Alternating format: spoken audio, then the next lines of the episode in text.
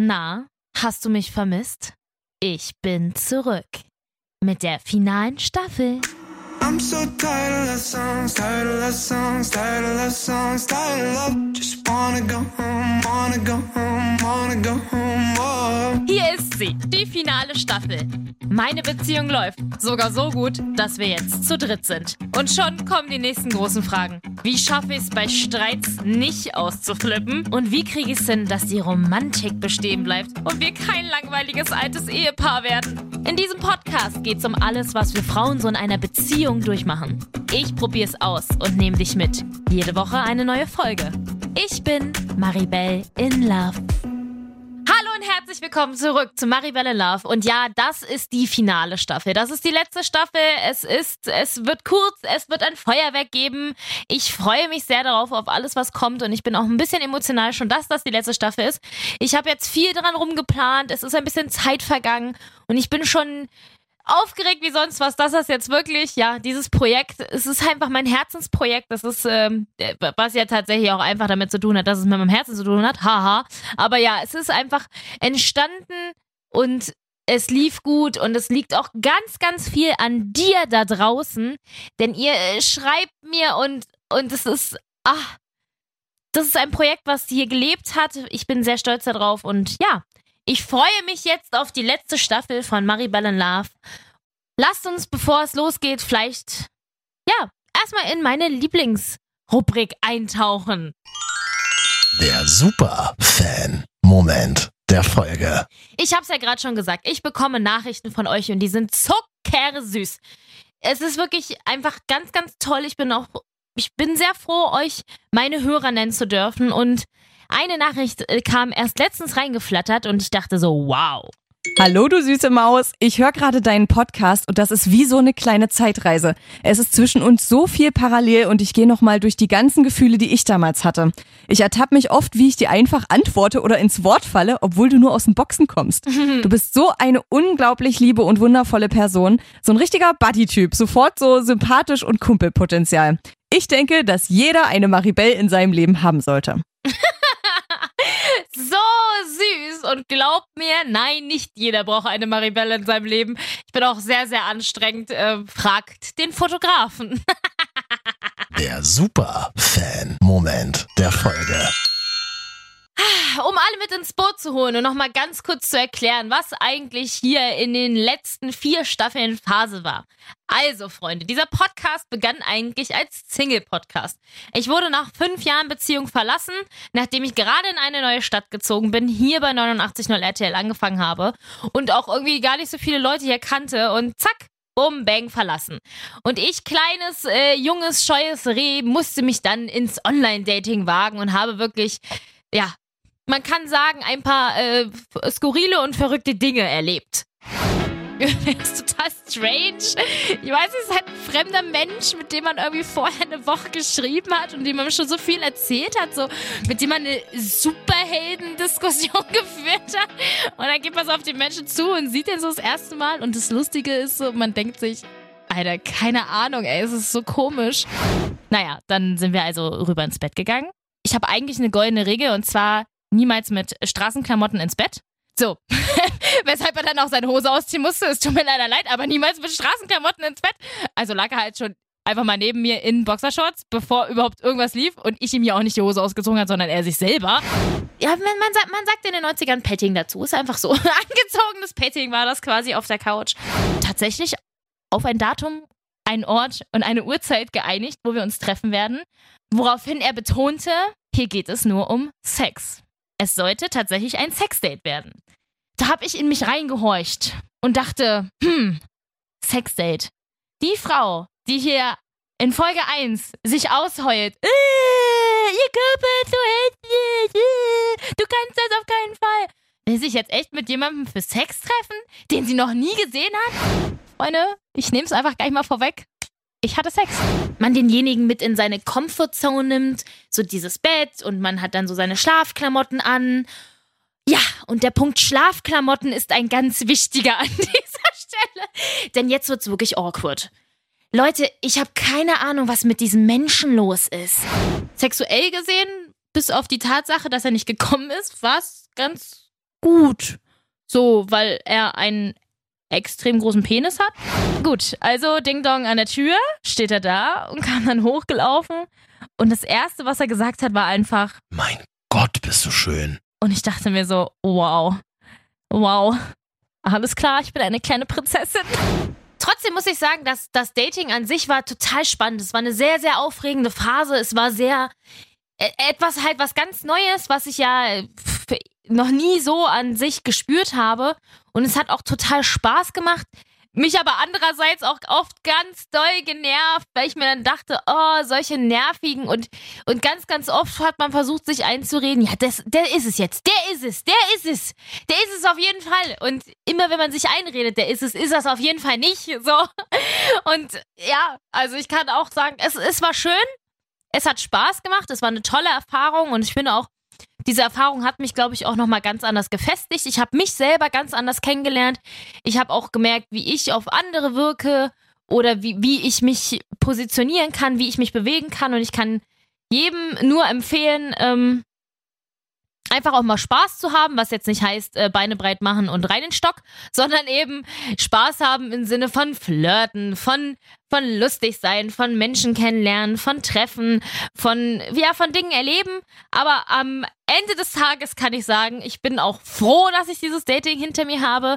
Es war eine kurze Phase und die war schön und die hat Spaß gemacht und die hatte ein super Ergebnis und zwar, dass ich meinen jetzigen Freund kennengelernt habe, den Fotografen und wir sind einfach ja, wir sind sehr happy in unserer Beziehung. Wir haben, wie jede andere Beziehung auch, natürlich ähm, mit Dingen zu kämpfen. An einer Stelle mehr, an einer anderen Stelle weniger. Aber ja, wir sind schon ein sehr, sehr gutes Team geworden und ich bin wirklich sehr, sehr happy und sehr zuversichtlich mit diesem Menschen an meiner Seite und habe auch mit dieser Beziehung mich nochmal ganz anders kennengelernt. Auch das muss man mal sagen. Also nicht nur das Dating äh, zeigt einem selber auf, wo man steht, sondern auch so eine Beziehung. Und ich habe zum Beispiel gemerkt oder, oder merke jeden Tag gefühlt, was für Dinge ich früher in Anführungszeichen zum Beispiel falsch gemacht habe und was ich jetzt nicht mehr falsch machen möchte.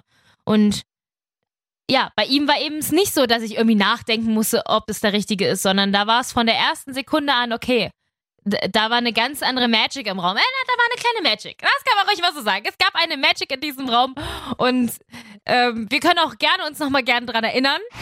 Es war eine Spinne an meiner Wand. Eine Spinne. Sie war relativ winzig, nichts Großes, Weltbewegendes, aber ich habe tatsächlich wirklich echt klischeemäßig super krasse Angst vor Spinnen. Super krass. Und fand's voll wieder, also ich glaube, die war wirklich nicht so groß, die hätte ich wahrscheinlich auch noch selber weggekriegt, aber ich fand's echt ekelhaft und dann habe ich nur so gesagt, oh, guck mal, da sitzt eine Spinne und in meiner Wohnung sind nie Spinnen. Und auf einmal ist er direkt aufgestanden, hat ein Taschentuch genommen, hat die weggemacht. Und ich dachte so, okay, er rettet mich vor einer Spinne. Und er hat sich anscheinend auch gedacht, okay, ich habe sie jetzt vor einer Spinne gerettet. Denn er kam einfach direkt zurück zur Couch mit den Worten Ich muss das jetzt einfach machen. und hat mich geküsst. Und aus dieser Magic ist eben was ganz, ganz Tolles entstanden. Und ich hoffe, ja, ich hoffe, das ist es jetzt. Ich hoffe tatsächlich, das ist es jetzt. Und kann natürlich nicht in die Glaskugel gucken, würde ich sehr gerne, aber schauen wir mal. Ich meine, wir waren auch, wir haben total viele Urlaube schon zusammen verbracht in der kurzen Zeit und ich fühle mich äh, mit dieser, also mit dem Fotografen so zusammen, wie ich mich mit noch niemandem gefühlt habe. Ich habe auch nicht das Gefühl, dass wir gegeneinander kämpfen, sondern eher, ja, ein Team sind. Und das finde ich ganz, ganz wichtig. Und das habe ich auch aus meiner Ex-Beziehung eben gelernt. Da waren wir ganz oft, vor allen Dingen am Ende, haben wir eher gegeneinander gekämpft als zusammengearbeitet. Äh, und waren auch manchmal einfach nur so kumpelmäßig. Also ja, wir waren einfach irgendwie nur noch mehr, mehr gute Freunde als alles andere.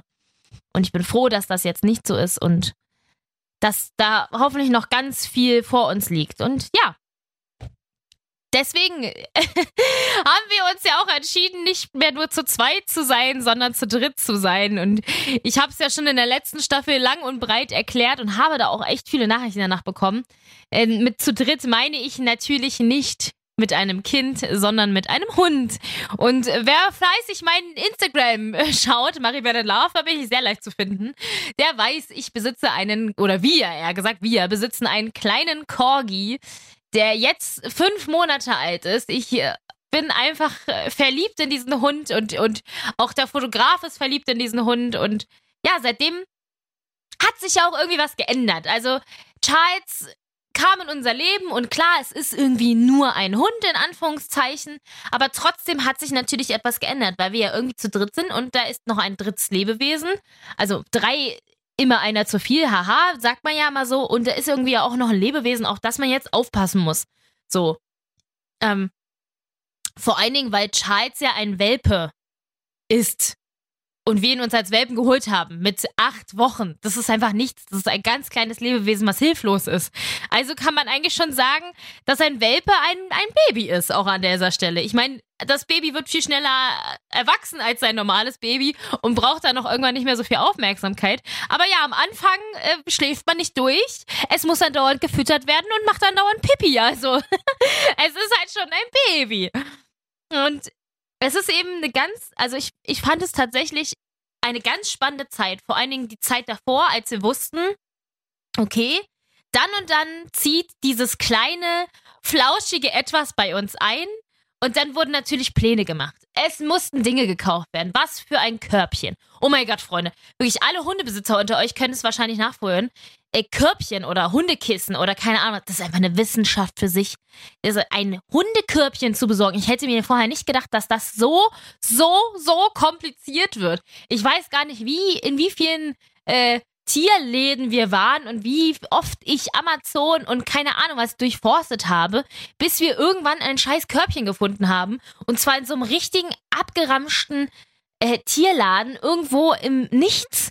Und dieses Körbchen ist wirklich schön und toll und ich freue mich auch sehr, dass wir es haben. Aber hätte niemals gedacht, es ist sogar aus Plastik recycelt. Wir haben sogar noch was Gutes getan. Aber ich hätte niemals gedacht, dass das so schwierig wird. Aber ja, so dieses dieses ganze vorher Pläne machen und, und wie wird das dann und wo schläft das Baby und wie machen wir dies und das und dann guckt man sich YouTube-Videos dazu an, wie man dem Hund denn nun Stuben reinbekommt und das und dies und das. Das war halt schon eine ganz, ganz äh, spannende Zeit und hat uns auch, glaube ich, sehr zusammengeschweißt, weil man ja dann auch Dinge einfach zusammen klären muss. Was nehmen wir für Kommandos? Wie gehen wir damit um? Was passiert dann und dann?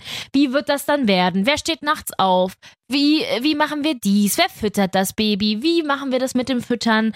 Wann morgens, abends, mittags? Bla bla bla. Das sind alles so Dinge. Ja. Wie gesagt, es ist ein Baby. Also es ist zwar ein Welpe, ein Hund und kann nicht reden und, und kann auch niemals zwei Beinen laufen, aber es ist ein Baby und es braucht unsere Liebe und unseren Schutz und deswegen muss man da Dinge zusammen machen und das, das verändert eine Beziehung und das hat uns irgendwie auf eine ganz andere Basis noch gebracht, weil wir halt, ja, versuchen, zusammen an einem Strang zu ziehen. Aber man muss auch sagen, ich glaube, auch mit einem Hund, vor allem mit einem Welpen, hat man Streits wie bei der normalen Kindererziehung. Das klingt jetzt total bescheuert, aber es ist halt so, ich hatte schon Hunde, er nicht. Ich bin mit Hunden groß geworden. Wir hatten früher einen Yorkshire Terrier, Aggi. Das war, ja, Yorkshire Terrier, für die, die es nicht wissen, ist ein ganz, also eine ganz kleine Fußhupe, er hier. Äh, der Hund von Mooshammer, das war auch ein Yorkshire Terrier. Halt so ein kleiner Taschenhund. Meine Eltern fanden den toll, wir hatten den. Und ähm, ja, der ist dann irgendwann von uns gegangen und dann haben wir uns später erst einen Hund aus Spanien aus dem Tierheim organisiert und dann aus Rumänien von der Straße und haben quasi zwei Tiere gerettet. Das waren beides komplette Mischlinge und ja, ich habe halt, wie gesagt, schon ein bisschen Erfahrung und der Fotograf eben nicht. Und da kann man schon sagen, ja, man, man streitet dann schon, weil natürlich, ich weiß es ja viel besser, auch wenn er es eigentlich in dem Moment besser macht. Ich kann es aber nicht zugeben und es ist schon ein bisschen schwierig. Man, es gibt doch irgendwie manchmal doch diesen Konkurrenzkampf. Das klingt jetzt total bescheuert, aber man, ja, es man ist halt zu dritt. Man ist zu dritt. Es gibt eben diese eine per Person, dieses eine Fellknäuel, um das man kämpft und in 99% der Fälle kämpft man zusammen, aber manchmal möchte man den Kampf auch irgendwie gewinnen und möchte als kompletter Sieger hervorgehen. Und, und das ist total absurd und scheiße und ich hasse auch, dass ich manchmal so bin und ich hasse auch, dass er manchmal so ist, aber ich glaube, das können wir beide überhaupt nicht abstellen und das ist wahrscheinlich bei der normalen Kindererziehung genauso. Wenn ich mir alleine schon vorstelle, ich weiß es ganz genau, dass meine Eltern auch darum gekämpft haben, was denn das erste Wort ist. Mama oder Papa. Ich meine, ja, unser Hund macht halt nur Wuff und er, lustigerweise, wo wir gerade darüber reden, also ich, ähm, macht mein Hund immer äh, Wookie-Geräusche, also so. Ich weiß auch nicht so ganz, um ehrlich zu sein, warum er das macht, aber es ist, es ist Corgi-spezifisch. Aber ja. Und bei uns ist halt das Krasse gewesen, ähm, Charles ist bei uns eingezogen.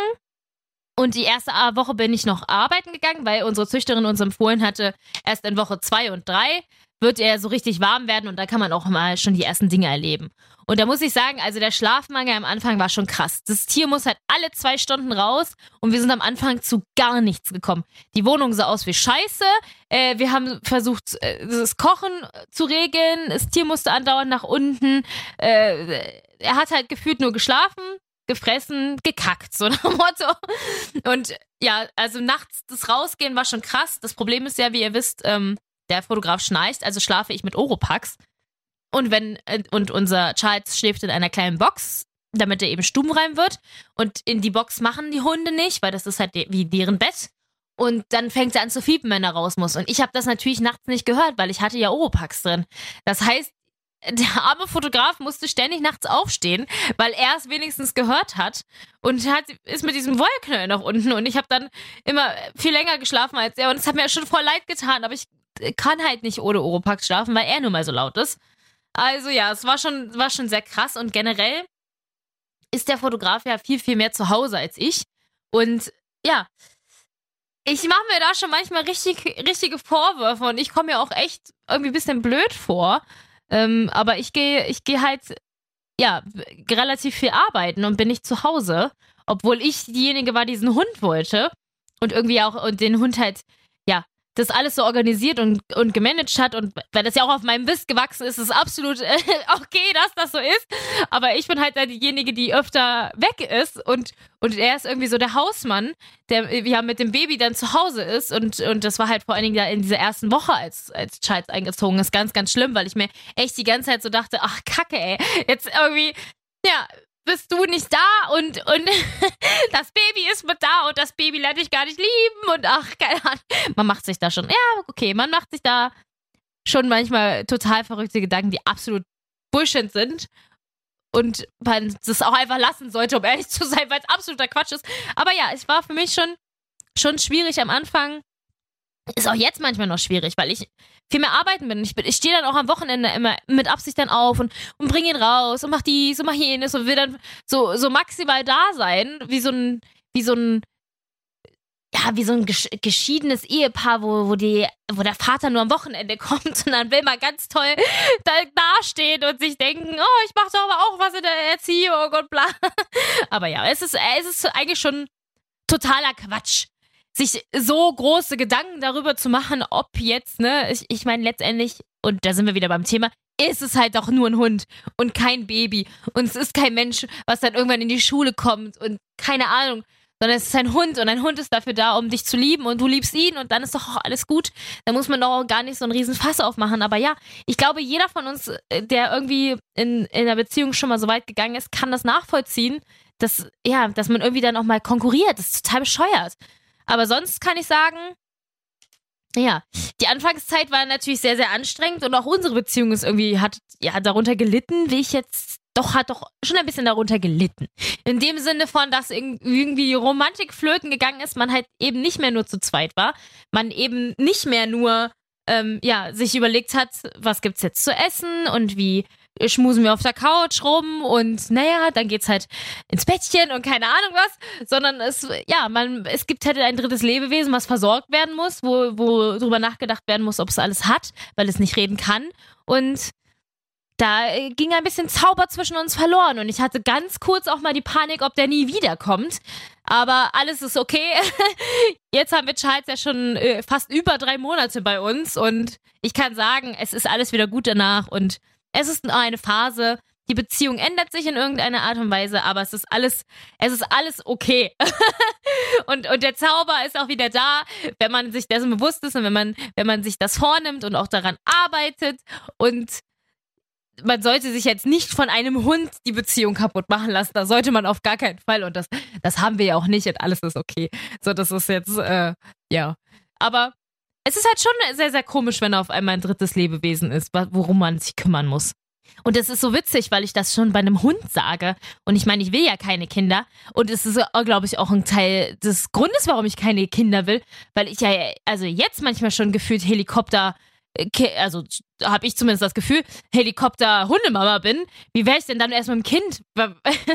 Bei Charles ist eben das Problem, und das ist tatsächlich relativ traurig, er hat ja eine äh, Kieferfehlstellung und die muss wahrscheinlich operativ behoben werden. Und da mache ich mir schon so eine Platte. Und wenn ich mir denke, oh mein Gott, wenn du ein Kind hast und das ist krank, wie schlimm muss das für die Eltern sein? Ich, also Respekt an alle Eltern da draußen. Ey, ich zieh den Hut vor euch. Ich bin schon gefühlt mit dem Hund überfordert. Aber wie ihr merkt, ähm, ja, Streiten ist eben ein Thema. Streiten ist ein Thema, man, man, in Beziehungen, die länger dauern, man streitet halt natürlich auch öfter. Das geht ja gar nicht anders. Vor allem Dingen, wenn man irgendwie zusammenlebt, da gibt es immer viele Gründe zum Streiten. Wenn man, wenn man eben einen gemeinsamen Hund hat, da gibt es auch viele Gründe zu streiten.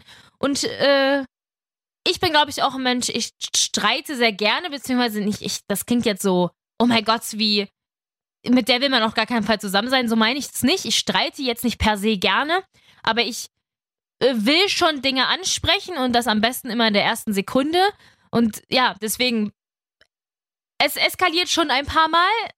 Das muss man auch mal an der Stelle zugeben, was auch vollkommen okay ist, weil manchmal müssen Dinge auch einfach raus, aber es liegt einfach zu 99% an mir.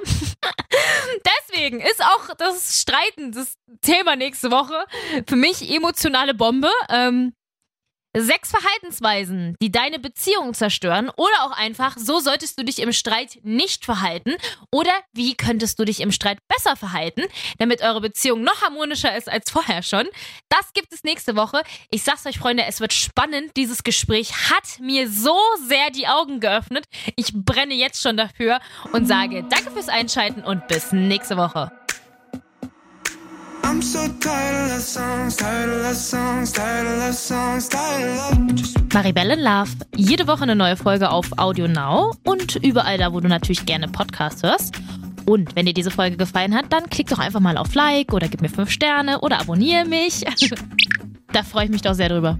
Und alle Folgen zum Nachhören natürlich auch jederzeit auf 890rtl.de. Maribel in Love ist ein Real-Life-Podcast von 890 RTL. Executive Producer ist Marvin Standke, künstlerische Leitung hat Katja Arnold und ich bin Maribel in Love.